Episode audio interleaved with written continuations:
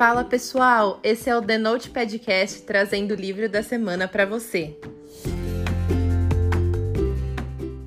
O livro dessa semana é Uma Noite com Marilyn Monroe, da Lucy Holiday. Esse livro é a continuação do livro da semana passada, Uma Noite com Audrey Hepburn.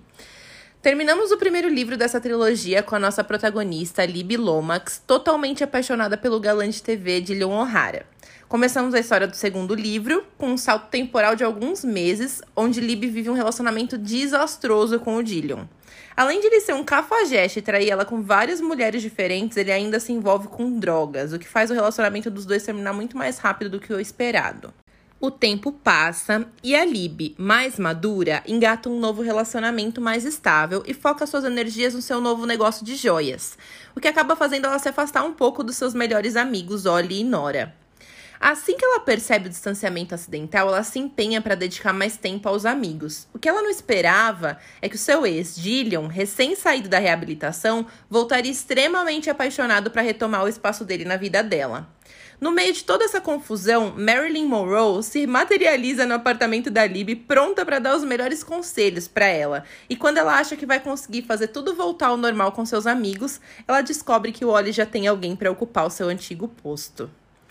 Esse livro foi um dos mais engraçados que eu já li na história. A autora mostra que sabe muito bem construir cenas cômicas e subverter as nossas expectativas.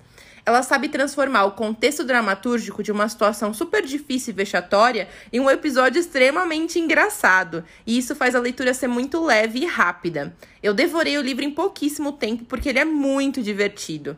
A Marilyn é bem diferente da Audrey do último livro.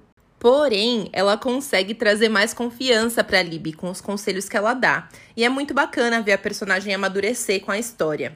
Eu gostei também que a Libby conseguiu ser um pouco mais firme com a mãe e a irmã e não aceita mais todas as loucuras que elas inventam, apesar de ainda ser um pouco submissa às loucuras das duas. A amizade com o Bogdan se desenvolve ele vive distribuindo conselhos amorosos e dicas fashion para Libby de um jeito nada sutil que rende boas risadas.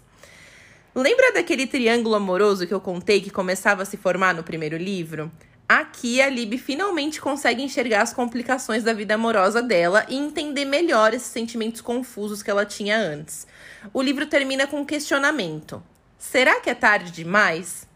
A vontade de descobrir era tanta que eu já comecei o terceiro livro da trilogia no exato momento em que eu terminei o segundo. Tô gostando bastante da história, que é super envolvente e engraçada e não dá vontade de parar de ler. A minha nota para esse livro fica 9, porque eu queria ter lido mais interações sobre o casal principal da trama. A autora acabou deixando para aprofundar mais o assunto no último livro e não sobrou muitos momentos grandiosos dos dois para esse título do meio.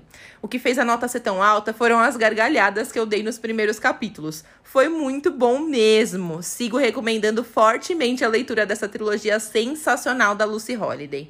Eu li esse livro na versão digital, paguei R$ 9,95 no Kindle e eu achei super baratinho. Agora vem a parte com spoiler. Se você não quiser saber os detalhes específicos do livro, é melhor a gente dar tchau por aqui. Depois que você lê, me conta o que você achou.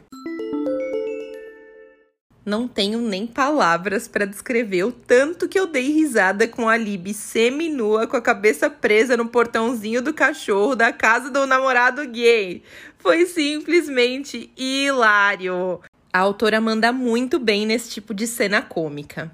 Eu achei muito legal ter sido Dillion que contou para ela sobre o Wally ser apaixonado por ela.